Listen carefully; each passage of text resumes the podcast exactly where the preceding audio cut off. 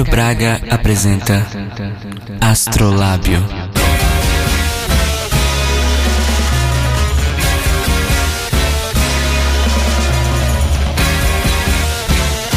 Tem amor de mercado que se compra no supermercado do amor, empacotado e com um preço sedutor.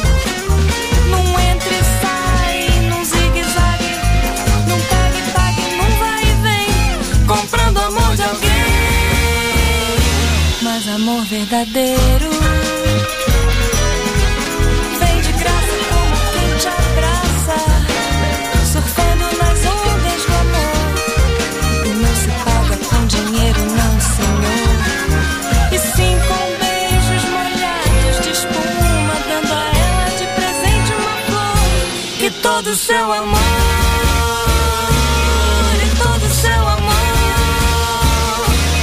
amor de mercado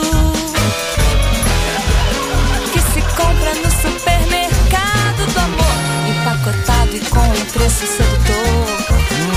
Num entre e sai, num zigue-zague, num pegue e pague, num vai e vem, comprando amor de alguém.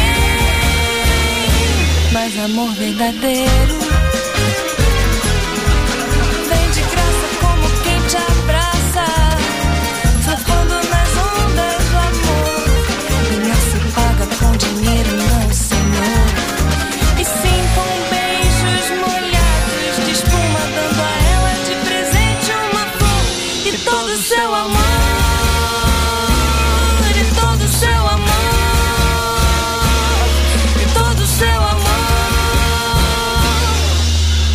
alguns o amor é triste, para outros o amor nem sequer existe.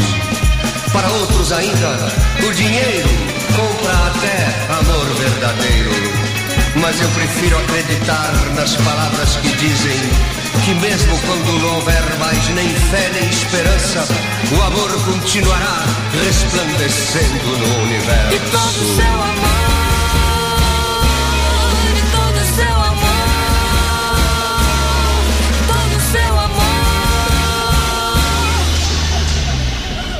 Boa noite, queridos ouvintes. Aqui quem fala é sua navegadora Cário Braga e este é mais um Astrolábio. Hoje começando com 43 minutos de atraso, porque o maravilhoso sistema operacional da Microsoft, o Windows, resolveu travar cinco vezes seguidas na minha cara enquanto eu iniciava aqui os meus softwares e eu tive que fazer um plano B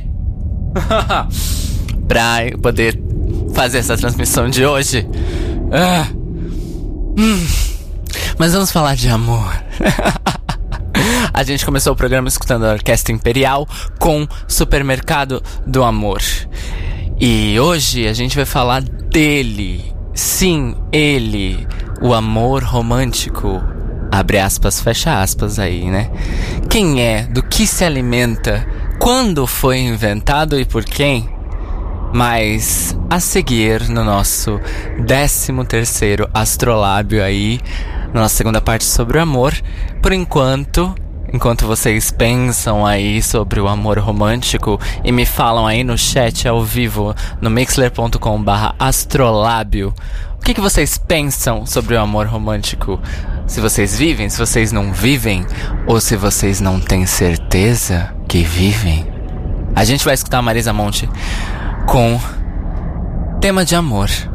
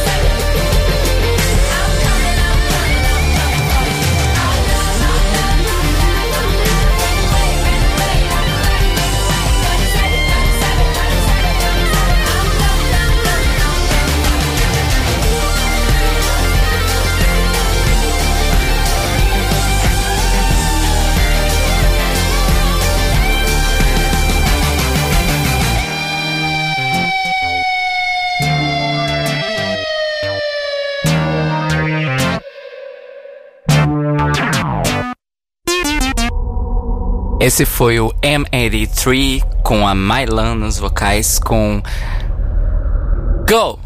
Antes a gente escutou Sébastien Tellier com La Ritournelle e a gente abriu o bloco com a Marisa Monte, tema de amor. O amor romântico. Eu vou começar. Antes de eu falar o que eu tenho para falar, eu quero ler um depoimento que o Fúvio deixou aqui no chat ao vivo em mixler.com/astrolab. Ele diz o seguinte: o Fúvio Balsalobre. Primeira vez que ele tá escutando ao vivo, minha irmã. ele diz: Por mais romanceada a letra Origin of Love, eu acredito. Eu conheci um casal em que os dois nasceram no mesmo dia, mês e ano pela mesma parteira. Eles cresceram juntos, foram o primeiro e único amor um do outro, e quando um deles faleceu, o outro teve uma grande depressão porque não podia viver longe do seu único amor. Este casal são os meus avós maternos, e acredito que nunca vi uma história de amor tão linda. E por esses e outros motivos que Hedwig está marcado em minha pele, literalmente, né, Fuja? Olha, é. Não vou dizer que não acontece, mas também não vou dizer que de certa forma, de certa forma não, não tem certa forma não. Nós somos de todas as formas doutrinados desde criança a acreditar nesse amor aí que você acabou de falar, Fúvio. É essa história que, dos seus avós que é ensinada pra gente como a que deve ser a única possível. E se você não viver ela, significa que você não foi feliz e que você não chegou lá vamos dizer assim, em termos emocionais. É, então, o problema em si não tá no amor romântico enquanto ele existir ou não. O problema é no discurso que se faz sobre ele, é em cima dele. E é por isso que eu comecei este programa sobre amor romântico com Supermercado do Amor. Porque nós vivemos numa era em que o amor romântico virou um commodity. Ele virou um sonho de consumo. É, na verdade, é um sonho de consumos, no plural. Porque o amor romântico, heteronormativo, monogâmico, cristão, judaico, ocidental, ele envolve toda uma cartela de produtos comerciais industriais para que nós alimentemos e perpetuemos esse tipo de tradição, entre aspas. Porque o que a gente chama de casamento tradicional, histórico, numa, numa, numa perspectiva histórica, começou a acontecer semana passada. Não fazem nem 200 anos. Na verdade, não fazem nem 300 anos que o ideal de casamento por amor, demonstração família, formação, descendência surgiu na nossa sociedade. Não vamos esquecer que, para quem teve aula de história no ensino fundamental, os casamentos até mais ou menos o fim da idade, da idade Média, eles eram feitos pura e simplesmente por acordos comerciais. E que se houvesse amor entre as duas pessoas a assinarem o contrato, isso era visto como um problema, porque os sentimentos poderiam pôr os negócios em risco e poderiam pôr a perpetuação das posses nas mãos daquelas mesmas pessoas em risco, porque o amor era uma loucura, era às vezes encarado como doença, a paixão era uma coisa doentia. Hoje em dia ela é um produto que é anunciado diariamente na TV. é, sobre isso, a gente vai escutar mais um bloco musical. A gente vai começar uma sequência aí um pouco, vamos dizer assim, mais realista e desiludida sobre o amor. A gente vai de La Casa Azul, Viva um pouco mais el amor.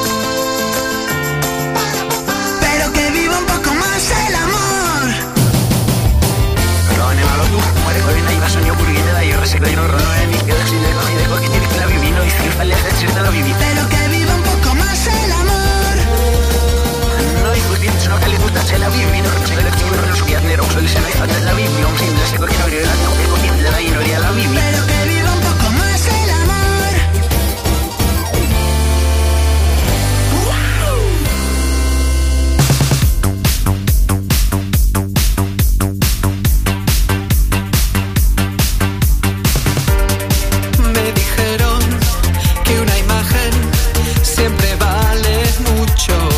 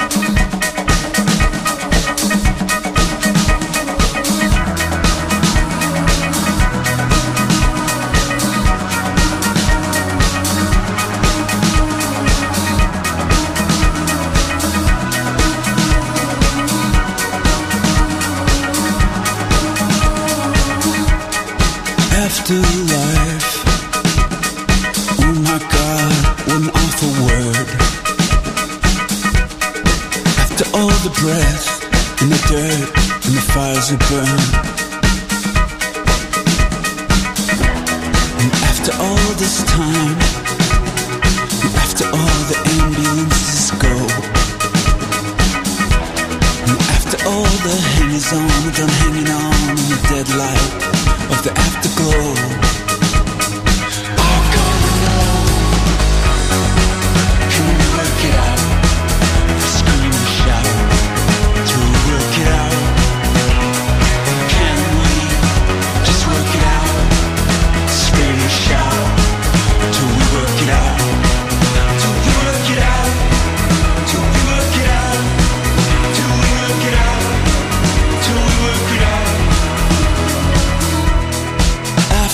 life. I think I saw what happens next. Oh, it was just a glimpse of you, like looking through a window or shallow sea. Could you see me? And after all this time, it's like nothing else we used to know. And after all the hangers on, we're done hanging on in the deadlight of the afterglow.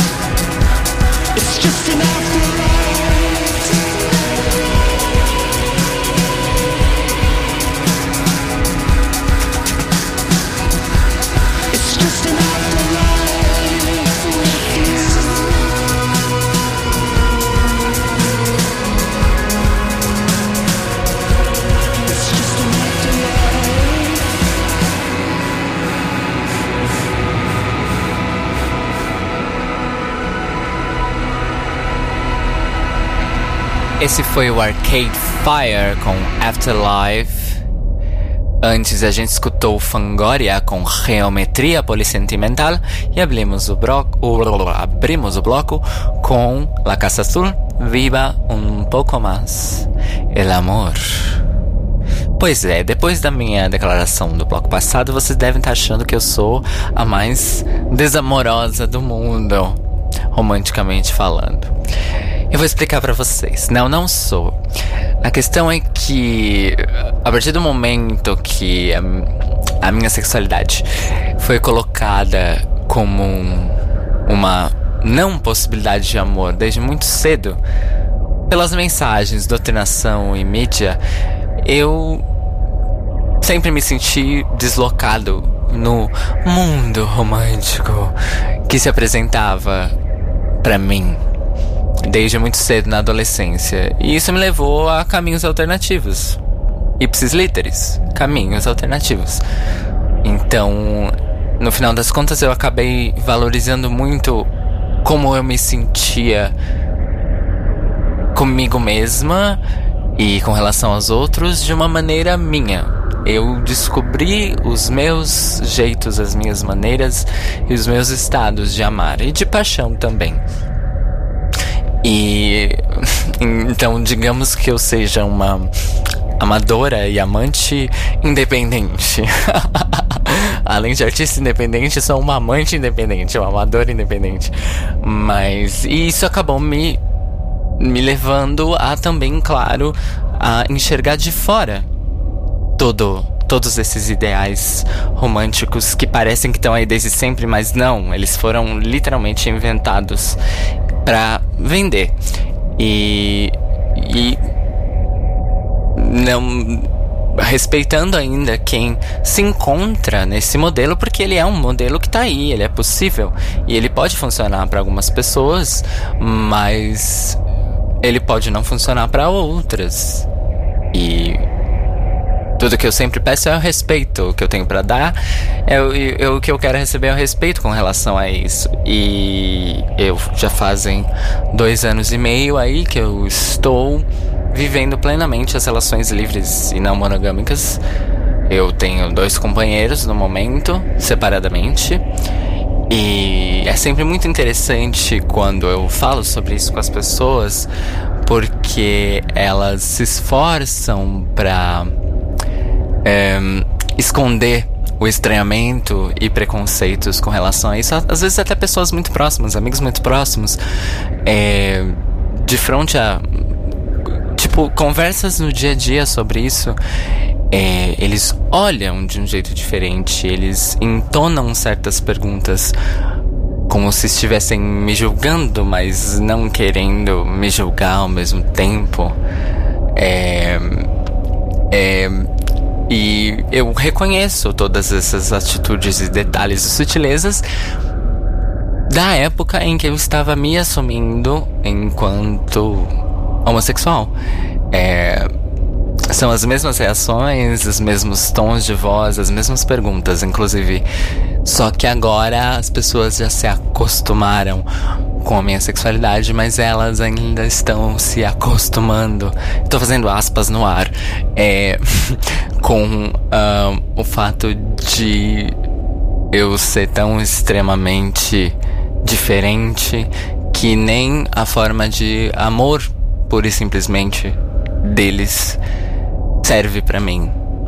E às vezes eu sinto que as pessoas me enxergam como um traidor, mesmo entre os gays, entre os LGBT no geral, porque ainda existe muita é, heteronor heteronormatividade e também monogamismo é, no meio da comunidade LGBT, então é como se eu estivesse atrapalhando. é, porque entra toda a questão dos valores. É, judaico-cristãos do que seria, abre aspas, a promiscuidade, fecha aspas, e como que eles vão respeitar a gente se a gente não se dá o respeito. Enfim, meu cu, né? É... Resumindo, meu cu. Então, eu fui atrás de músicas que falassem sobre amores livres e não monogâmicos, e olha, vou contar pra vocês. Basicamente não achei. Foi muito frustrante. Talvez uma lacuna que eu deva preencher enquanto compositora. Mas eu consegui achar, na verdade, um disco feito em torno desse assunto. Um disco de, do ano passado. Que é o Multi Love, do grupo australiano A Now Mortal Orchestra. Que o vocalista, o líder do grupo, escreveu sobre uma relação poliamorista que ele teve com a esposa e uma namorada durante alguns anos. E como isso foi como isso o transformou enquanto pessoa transformou a visão de mundo dele e também da esposa. E eu achei uma canção de um cantor aí novo que tá estourando, acabou de lançar, lançar um disco chamado Miocárdio, um cantor lá do Nordeste chamado Barro. É, ele lançou esse disco lindo que tá inteiro no YouTube se vocês quiserem escutar. Eu recomendo muito porque é muito bonito.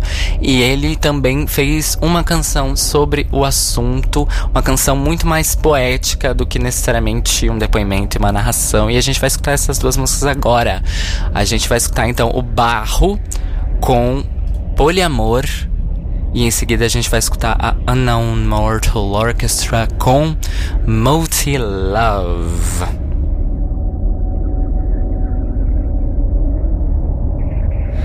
O som tocou no rádio, ela perdeu o prumo, ela dançou na noite, a gente foi o assunto. Eu só perdia ela quando queria mais.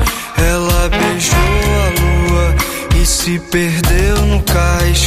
E nos perdemos tanto que a gente nem sabia se era meia-noite ou sol do Se era o fim da linha ou se era um novo rumo.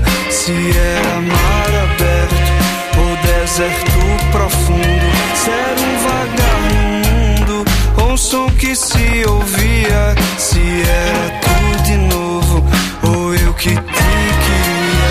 E de pensarmos tanto, a gente nem sabia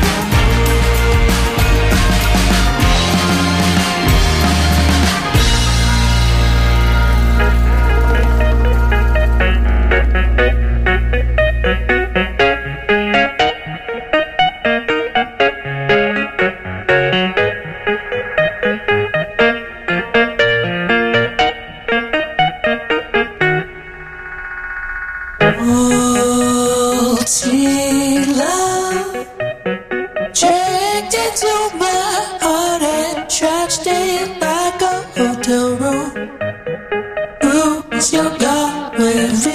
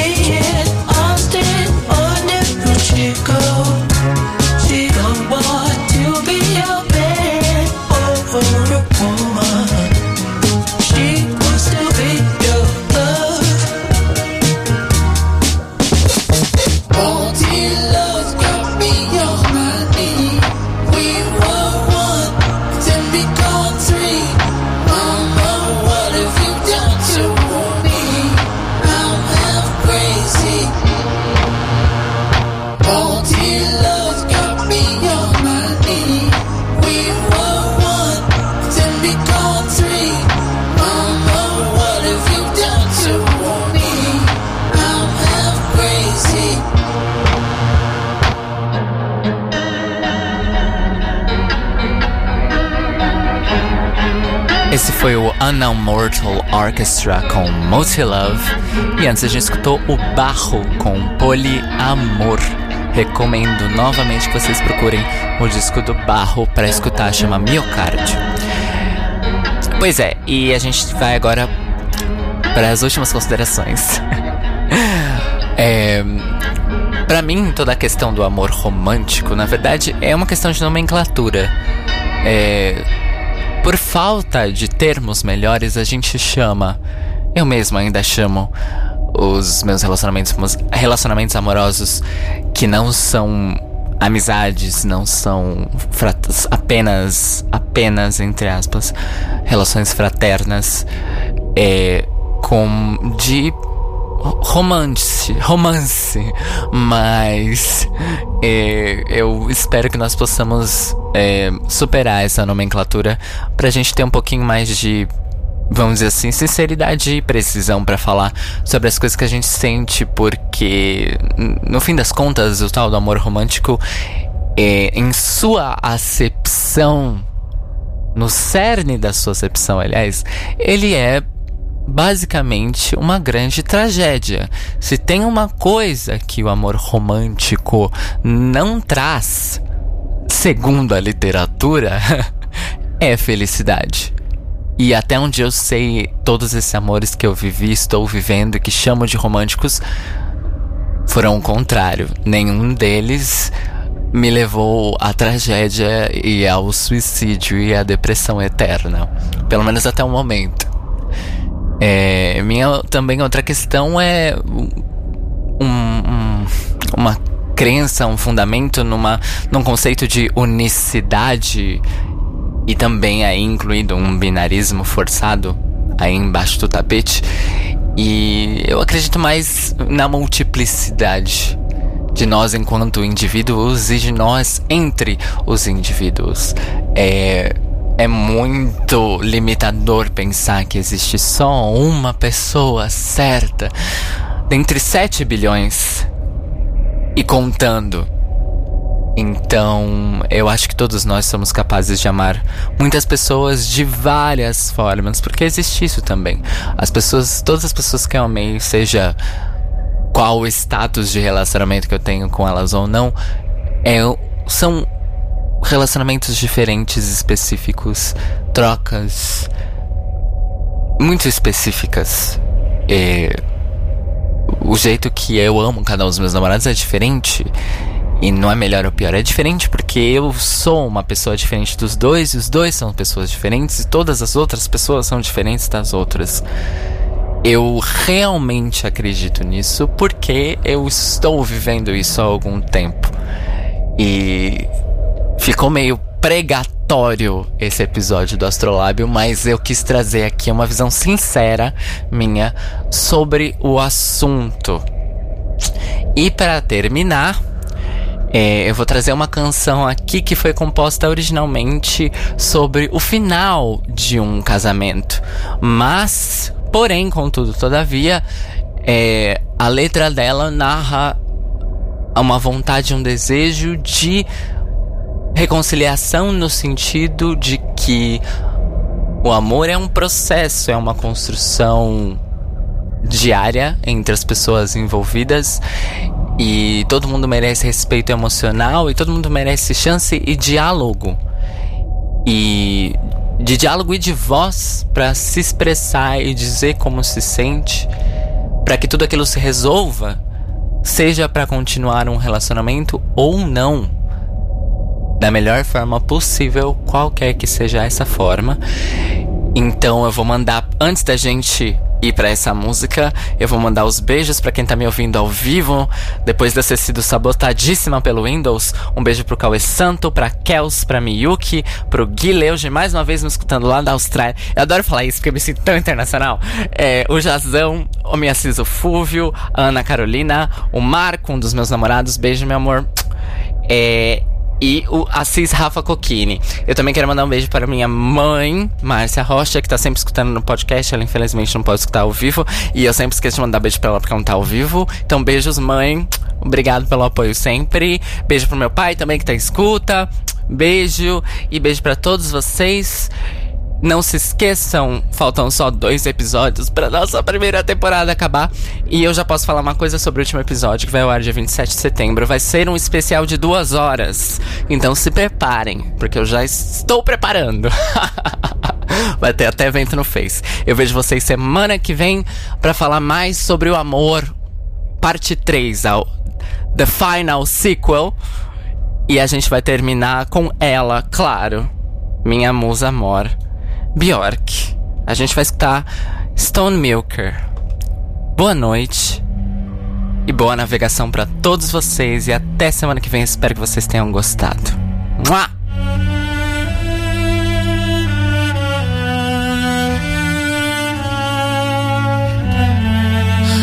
juxtaposition Find